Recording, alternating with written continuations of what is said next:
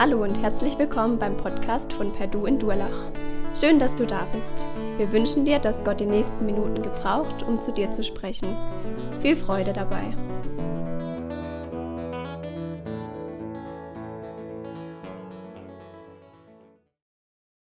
Ihr Lieben, in dem, was Micha uns vorgeführt hat, könnte man auch sagen, als das Ei da oben war am Flaschenhals und äh, es hier rein sollte, hat es die Krise bekommen. Wie komme ich da rein, ohne zerstört zu werden? Und Micha hat uns gezeigt, es funktioniert. Krise heißt ja Wendepunkt. Wir haben es da und dort gehört. Und ich möchte noch ein paar Sachen zur Krise sagen, auch wenn manches ein bisschen kleine Wiederholung ist. Ich habe drei Punkte zu unserem Wort an diesem Vormittag. Krisen begleiten unser Leben. Das zweite, die Krisen des Apostel Paulus. Und das dritte, die Motivation des Apostels Paulus. Krise heißt schwierige Lage, Situation, schwierige Zeit, die den Höhepunkt und Wendepunkt einer gefährlichen Entwicklung darstellt. Das ist eine unter vielen Definitionen. In der Medizin ist kritischer Wendepunkt bei einem Krankheitsverlauf. In unserem alltäglichen Sprachgebrauch wird das Wort Krise meistens benutzt, unserer Erregung bezüglich eines Ereignisses auszudrücken oder um die Zuspitzung eines Problems zu verdeutlichen.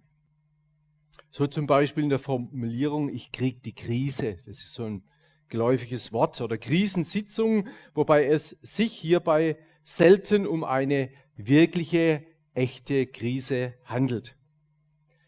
Niemand kommt gerne freiwillig in eine Krise, denn der Begriff wird immer negativ aufgefasst. Da der Zustand einer Krise natürlich nicht angenehm ist. Welche große Chance eine Entwicklung und Wandlung des, der Erlebens- und Verhaltensweisen einer Krise in sich birgt, ist jedoch den meisten Menschen nicht bewusst. Das Wort Krise stammt von dem lateinischen Wort Krisis, wir haben es da und dort gehört, und bedeutet Scheidung, Streit, Entscheidung, Urteil und kann in unserem Sprachgebrauch durch Höhe und Wendepunkt und Veränderung in Form von Zuspitzung erweitert werden. Im Chinesischen, und das hat der Thomas letztens erwähnt, aber das ist so wichtig, bedeutet das Wort Krise gleichzeitig auch eine Chance, eine Chance.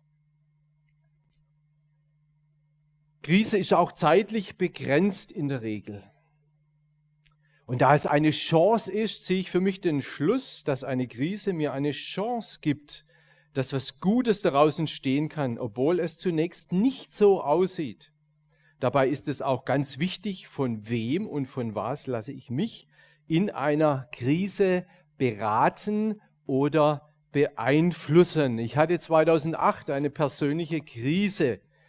Und es ist Folgendes gewesen. Ich habe viel gearbeitet, habe mein Haus Außenfassade selber gemacht, war viel Arbeit und war da damals im Team vom Sola dabei als geistliche Leiter und habe viele Sitzungen gehabt vom Sommerlager und dann ins Sommerlager hineingekommen. Ich ging kaputt, ausgepowert ins Sommerlager hinein und bin noch kaputter rausgekommen. Obwohl ein großer Segen auf dem Lager war, wirklich spürbar gesegnet von Gott, aber der Körper hat es nicht so ausgehalten und die Psyche auch nicht.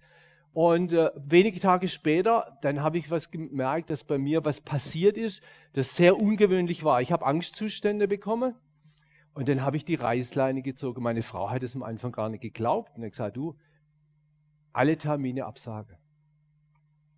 Ich kann immer. Ich bin fertig. Mit mir ist was passiert. Mir hat zwei Zahnräder im Gehirn übersprungen.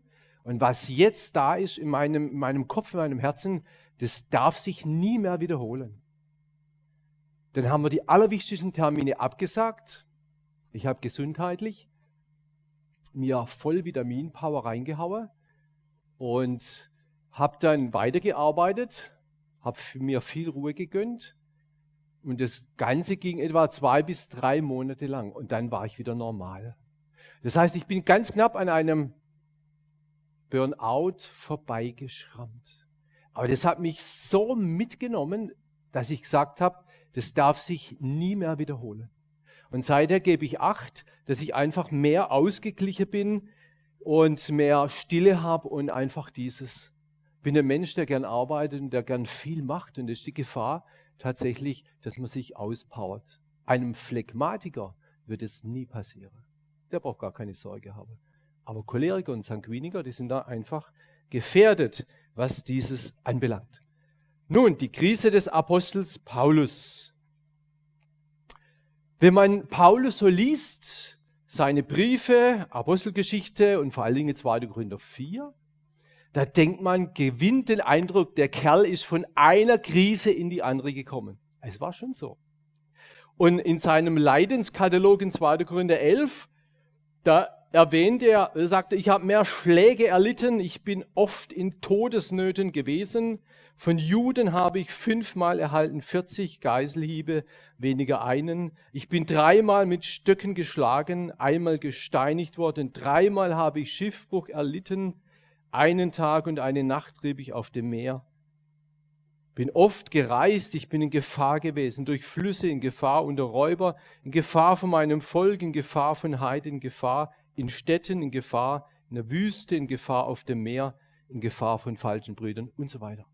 Also enorm, was Paulus hier aushalten musste, durfte, um verändert zu werden. Denn das ist ja das Ziel Gottes. Er will uns in das Bild Jesu prägen. Und das geschieht ganz schlecht auf dem Sofa daheim. Das funktioniert einfach nicht. Und das weiß der Herr. Und wir wissen es eigentlich auch. Sondern es funktioniert durch Krisen hindurch. Da kommen wir zu unserem Herrn. Da suchen wir seine Nähe. Sonst wurschteln wir ja vor uns hin und kriegen alles Mögliche gebacken oder auch nicht gebacken.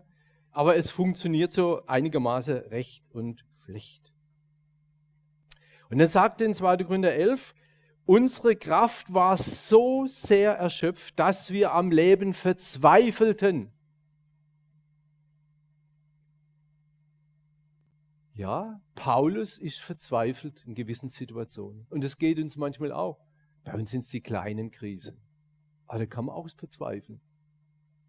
Das ist auch nicht ganz ohne. Je nachdem.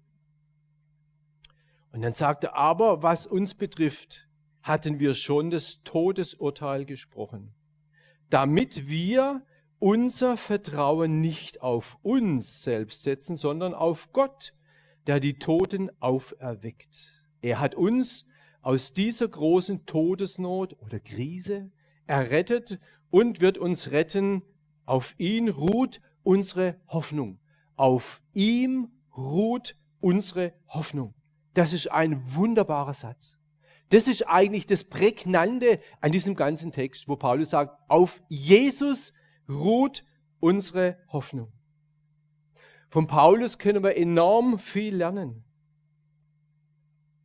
wie man mit Krisen umgeht. Und zwar richtig umgeht, sodass man die Wahrheit nicht verlässt, sondern festhält. Und das ist ja unser Thema in Krisen, halte an der Wahrheit fest. Die Motivation des Apostels Paulus. Und darum steht in Vers 1 unseres Wortes heute, darum, da wir diesen Dienst haben, weil wir ja Erbarmen gefunden haben, ermatten wir nicht, sondern wir haben den geheimen Dingen, deren man sich schämen muss, entsagt und wandeln nicht in Arglist, noch verfälschen wir das Wort Gottes, sondern durch die Offenbarung der Wahrheit empfehlen wir uns jedem Gewissen der Menschen vor Gott. Paulus sagt, wir oder ich habe Erbarmung gefunden. Gefunden. Und er wusste sehr genau, von was er geredet hat, weil wir Erbarmen gefunden haben. Er hat ja furchtbare Dinge gemacht, als Saulus von Tarsus. Er hatte die Gemeinde Jesu ruiniert, in den Ruin hineingetrieben, indem er die Familienväter gefangen führen hat lassen, verurteilen lassen und manche töten lassen. Und dadurch ist großes Unheil in die Familien, in die Frauen, in die Kinder hineingekommen. Das ist wie wenn man die Familienväter hier wegnimmt. Es ist schon ein Problem. Und da hat Paulus sich unglaublich versündigt. Und das war ihm auch bewusst. Und als er das Erlebnis gehabt hat vor Damaskus, als Jesus ihm erschien, er fiel zu Boden war drei Tage blind und dann ist sie wie Schuppen vor den Augen gefallen. Wer bist du? Ich bin Jesus, den du verfolgst. Und interessanterweise steht die Bekehrungsgeschichte des Apostels Paulus dreimal in der Apostelgeschichte. Das heißt, so ein Zeugnis der Bekehrung ist sehr wichtig für ihn, auch für uns, dass wir das hören. Zeugnisse sind, sind einfach Erlebnisse, Dinge, die kann man nicht wegdiskutieren. Die sind da, entweder man glaubt sie oder man ignoriert sie. Aber es ist so. Und das wusste der Paulus, dass er ein, ich sage es jetzt mal schwäbisch, ein großer Schereschleifer war. Platt ausgedrückt. Er war ein Schereschleifer, er war ein, wirklich ein Mörder. Er hat dazu beigetragen, dass die Leute umgekommen sind. Und jetzt sagt er, wir haben Erbarmung gefunden. Erbarmen gefunden. Das warme Herz Gottes hat sich uns aufgetan, damit wir Vergebung, die Last der Sünde ablegen durfte. Erbarmung, Vergebung, Ausblick auf eine lebendige Hoffnung, das alles haben das Leben des Apostels Paulus sehr stark geprägt und auch motiviert. Er hat aus diesem Erbarmen Gottes gelebt und auch geschöpft. Jesus erzählt eine Geschichte in Lukas 7 von einem Pharisäer Simon. Der Pharisäer hat Jesus zum Essen eingeladen und er tauchte eine stadtbekannte Prostituierte auf, weinte zu den Füßen Jesu und trocknete ihre Tränen mit ihrem Haar. Und im Herzen des Pharisäers tobte ein Sturm der Empörung gegen Jesus. Man könnte auch sagen, der Pharisäer hat die Krise bekommen, wo er das gesehen hat, dass die Prostituierte reinkommt und das Ding so macht, wie sie es macht. Und so geht es uns ja auch manchmal. Wir bekommen die Krise wegen dem Bruder oder der Schwester, weil sie was getan haben, das uns völlig aus der Bahn wirft, das wir nicht verstehen können. Und er entscheidet sich, an diesen Satz möchte ich euch besonders mitgeben. Und da entscheidet sich, ob wir Jesus vertrauen oder ob wir unseren Glauben abhängig machen vom Versagen der Menschen. Eins kann ich sagen, wir werden Schiffbruch erleiden im Glaubensleben, wenn wir unser Vertrauen auf Menschen setzen. Da geht es der Berg. Wenn wir aber unser Vertrauen ganz auf den Herrn setzen, dann lernen wir mit dem Versagen des anderen umzugehen. Und Jesus erkannte die Gedanken des Pharisäers Simon und dann sagt er, Simon, ich habe dir was zu sagen. Ein reicher Mann hatte zwei Leuten Geld gegeben. Der eine Mann schuldet 500 Silberstücke, der andere war es mehr. Und weil sie das Geld aber nicht zurückzahlen konnten, schenkte er es beiden. Welcher der beiden Männer wird ihm nun am meisten dankbar sein? Simon antwortete, bestimmt der, dem die größte Schuld erlassen hat. Du hast recht, sagt Jesus. Dann wandte er sich der Frau zu und sagte zu Simon, na, das war schon sehr direkt, wie Jesus das gemacht hat. Seht diese Frau an, ich kam in dein Haus und du hast mir kein Wasser für meine Füße gegeben, was doch sonst selbstverständlich ist aber sie hat meine Füße mit Tränen gewaschen und mit ihrem Haar getrocknet. Das war schon was ganz Außergewöhnliches. Du hast mich nicht mit einem Kuss begrüßt, aber seit ich hier bin, hat diese Frau gar nicht mehr aufgehört, meine Füße zu küssen. Du hast meinen Kopf nicht mit Öl gesalbt, während sie dieses kostbare Öl sogar über meine Füße gegossen hat. Deshalb sage ich dir, Ihre vielen Sünden sind ihr vergeben und darum hat sie mir so viel Liebe erwiesen. Wem aber wenig vergeben wird, der liebt auch wenig. Und zu der Frau sagte Jesus, deine Sünden sind dir vergeben. Und damit, und das ist ja interessant, damit hat auch Jesus das Erbarmen Gottes dargestellt. Und er hat dem Pharisäer hier eine Dimension geöffnet, einen Weitblick aufgezeigt, der zur Umkehr von, seinem, von seiner verkehrten Verurteilung oder von seinem verkehrten Verurteilungsdenken wegführen soll. Und wir tun gut daran, wenn wir uns immer wieder die Frage stellen, wie sieht Jesus die Situation? Wie sieht er das? Und zum anderen sind wir doch Christen, die für das angebliche Fehlverhalten oder das offensichtliche Fehlverhalten des anderen auch beten können. Dass der Herr demjenigen die Möglichkeit zur Umkehr ermöglicht. Also da kommt ein ganz tiefer geistlicher Aspekt dazu. Pharisäer Simon hat sehr, sehr fleischlich, menschlich, irdisch gedacht.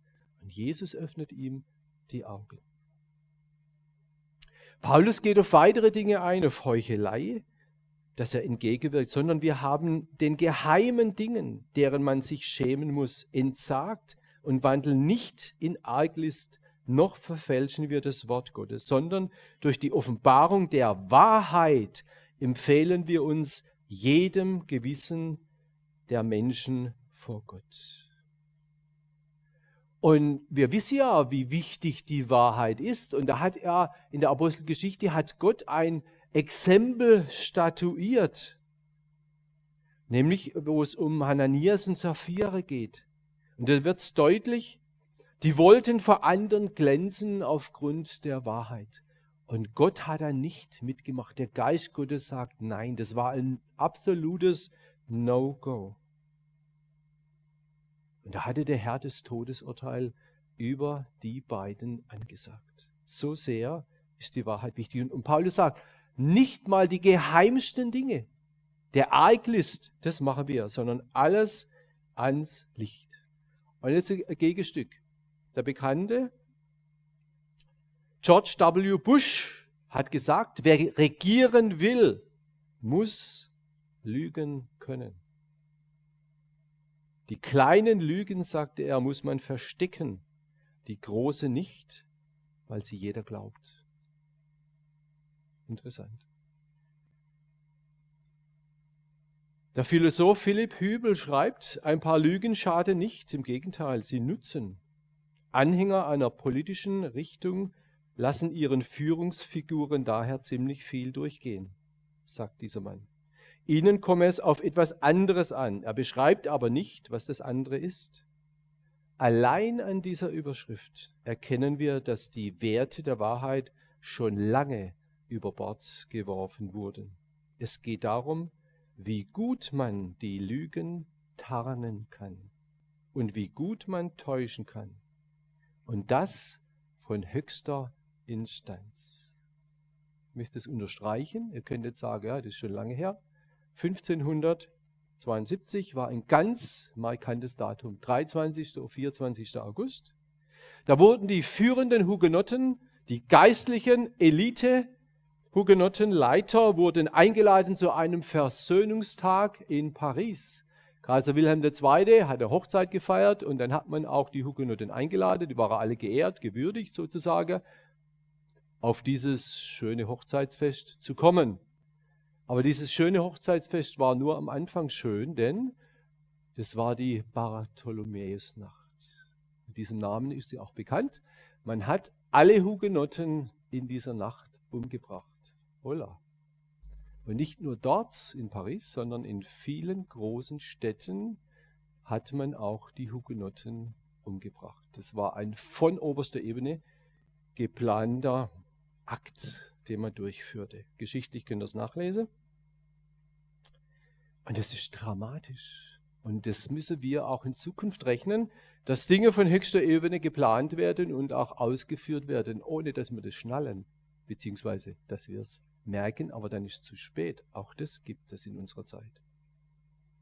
Von höchster kirchlicher, kirchlicher und politischer Instanz angeordnet. Und was ähnliches spielt sich ja heute ab in der Corona-Krise. Es geht ja in die Richtung, völlige Überwachung, Impfpflicht wird eingeführt werden. Und was damit zusammenhängt, da kann sich jeder Gedanken machen. Auch sowas kann uns in eine Krise bringen, dass Wirtschaft und Politik in einem Werdezerfall leben und handeln, dass es uns den Boden unter den Füßen wegziehen wird, will. Was noch wirtschaftlich auf uns zukommt, das werden in den nächsten Monaten werden wir noch merken. Immer wieder geht es darum, um die Wahrheit. Auch wenn Pilatus sagte, was ist Wahrheit? Natürlich hat er das gesagt. Warum? Das, in, in, der Ebene, da geht es nicht um Wahrheit, sondern geht es immer um Trickserei. Wie komme ich zu, am besten raus? Wie komme ich zu meinem Recht, zu meinem Ziel? Wie stehe ich am besten da? Wie kann ich meine Macht halten? Das ist denen ihr. Was ist Wahrheit? Was soll das? Fast null Ahnung, was Wahrheit. Zumindest nur im bestimmten Bereich. Die wussten schon, im bestimmten Bereich, aber nicht so ganz durch und durch. Und dann sagt er noch, welch ein Mensch, welch ein Mensch. Jesus, der Mensch. Jesus, der Mensch der Wahrheit. Und wir wollen doch als Nachfolger Jesu Wahrheitssuchende sein und bleiben. Es geht uns um die Wahrheit des Wortes Gottes. In Offenbarung möchte ich nochmal einen sehr interessanten Hinweis geben. In Offenbarung 1823, da lesen wir über Babylon. Wir können jetzt sagen, das ist in weiter Zukunft. Aber es macht hier etwas deutlich über das antichristliche Babylon. Denn, und jetzt hört gut zu über diesen Satz, denn durch deine Zauberei sind alle Nationen, alle Nationen verführt worden. Dieses Wort überliest man gerne durch deine Zauberei. Aber es ist eine Zauberei, das ist Täuschung, Lüge. Durch deine Zauberei sind alle Nationen verführt worden, alle Nationen getäuscht worden. Auch wir werden in vielen Dingen getäuscht. Wir merken das nur nicht. Und wir können es fast nicht für wahr halten, dass es so ist. Und Paulus sagt, wir verfälschen die Wahrheit nicht, weder hinterrum noch vorne rum. Wir machen das nicht. Wir sind durch und durch wahrhaftig, soweit es unser Menschsein zulässt. Es gibt natürlich auch Dinge und Fehlverhalten in unserem Leben, die hängen auch mit dem schwachen Gedächtnis zusammen, dass man sich nicht mehr erinnert an manche Sachen, dass man und das gesagt hat oder getan hat. Das gibt es auch. Aber das ist nicht mit Arglisch, sondern das ist halt der Schwachheit unseres Fleisches. Denn wir predigen, sagt Paulus, nicht uns selbst, sondern Christus Jesus als Herrn, uns aber als eure Sklaven, um Jesu willen. Denn Gott, der gesagt hat, aus Finsternis wird Licht leuchten, der ist es, der in unserem Herzen aufgeleuchtet ist zum Lichtglanz der Erkenntnis der Herrlichkeit Gottes im Angesicht Jesu Christi. Wir predigen nicht uns selbst, sondern ihm, dem Herrn aller Herren. Die Lieder vorhin, das war ja schon die halbe Predigt. Was Jesus ist, wer Jesus ist. Jesus ist der Maßstab aller Wahrheit im ganzen Kosmos. So könnte man es zusammenfassen. Jesus ist der Maßstab aller Wahrheit im ganzen Kosmos. Und er selber hat ja dieses provozierende Wort der Wahrheit gesagt, ich bin, ich bin in Person der Weg, die Wahrheit und das Leben. Viele, viele Menschen stören sich an diesem Satz bis zum heutigen Tag und es wird auch immer so bleiben. Und Jesus sagt aber auch an einer Stelle, ihr werdet die Wahrheit erkennen und die Wahrheit wird euch frei machen. Ihr werdet Jesus erkennen und Jesus wird euch frei machen, niemand anders. Und jede Wahrheit, die wir in unserem Leben erkennen, die ich in meinem Leben erkenne, wo ich schuldig geworden bin oder wo ich ein verkehrtes Denken habe und das vor Jesus bringen und sage, Herr, ich habe da wirklich granatemäßig daneben gedacht oder gesprochen, das möchte ich unter deine Vergebung bringen. Ver, vergib mir, veränder mich und hilf du mir und offenbare du dich. Und dann kommt, je mehr wir dieses durchleuchtet in unserem Herzen zulassen, desto mehr Wahrheit und Klarheit, desto mehr Erbarmung und Liebe kommt auch in unser Leben hinein, dass wir nicht von den Taten der Menschen abhängig sind, sondern wir sind abhängig von unserem Herrn, der uns unsagbar liebt. Ich möchte zum Schluss, nochmal könnt ihr viel, viel reden über das Thema, aber zum Schluss möchte ich noch eine Geschichte, eine wahre Geschichte, die ich im Evangeliumsrundfunk gehört habe, weitergeben. Da geht es auch um Wahrheit, aber ein bisschen äh, anders.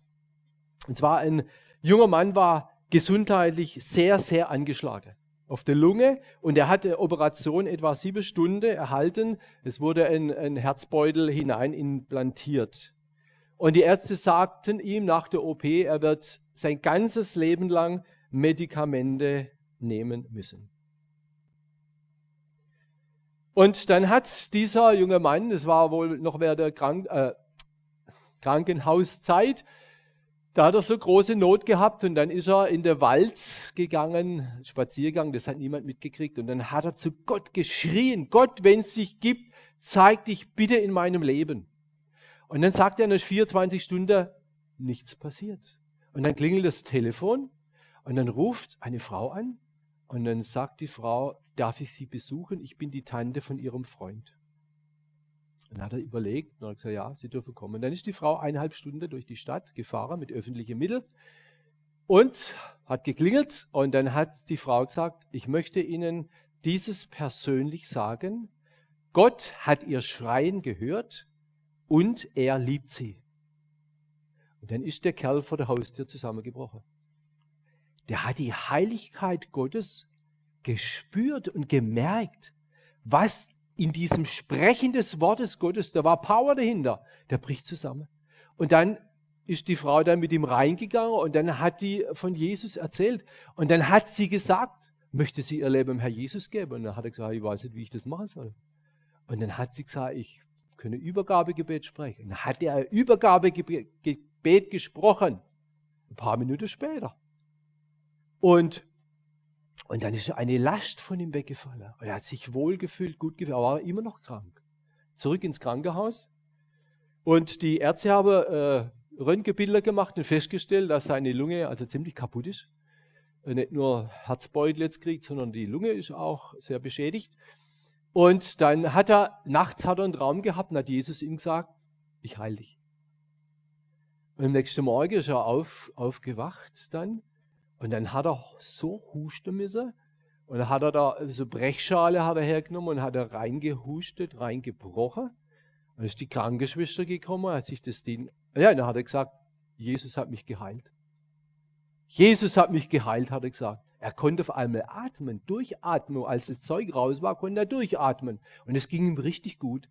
Und dann ist die Krankengeschwister gekommen, hat es gesehen, hat sie gesehen, das ist ein Gewebe, wo er rausgehustet hat hat der Arzt gerufen, der kommt und er erzählt, dass Jesus hat mich geheilt. Ich bin, ich bin gesund, Herr Doktor.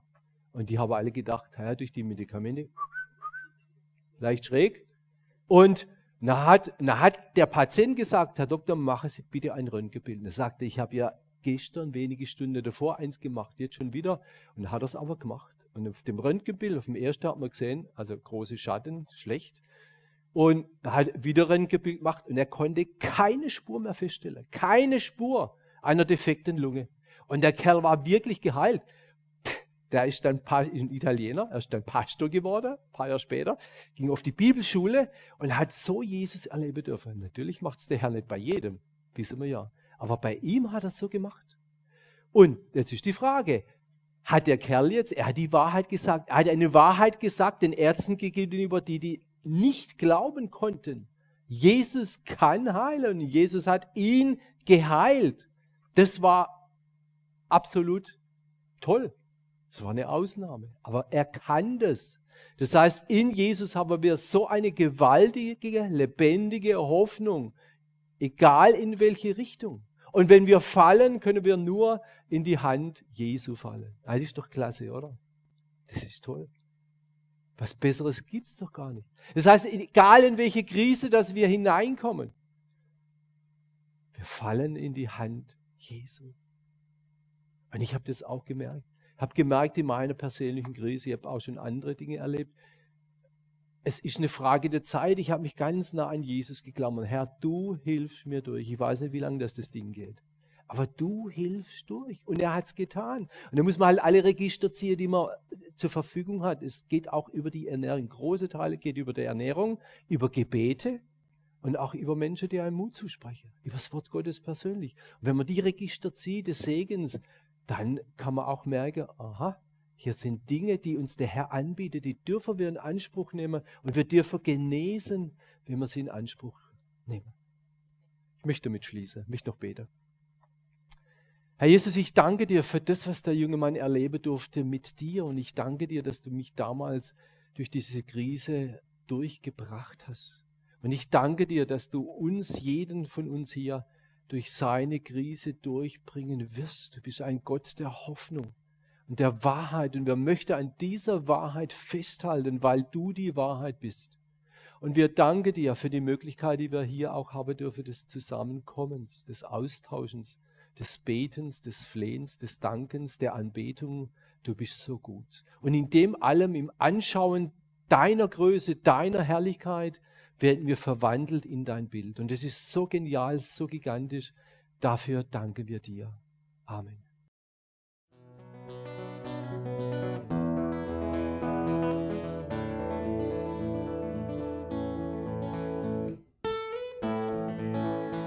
Wir hoffen, der Podcast hat dir weitergeholfen. Falls du noch Fragen hast, besuche gerne unsere Homepage unter www.per-du.church. Hier findest du alle wichtigen Infos zur Gemeinde und zum Glauben.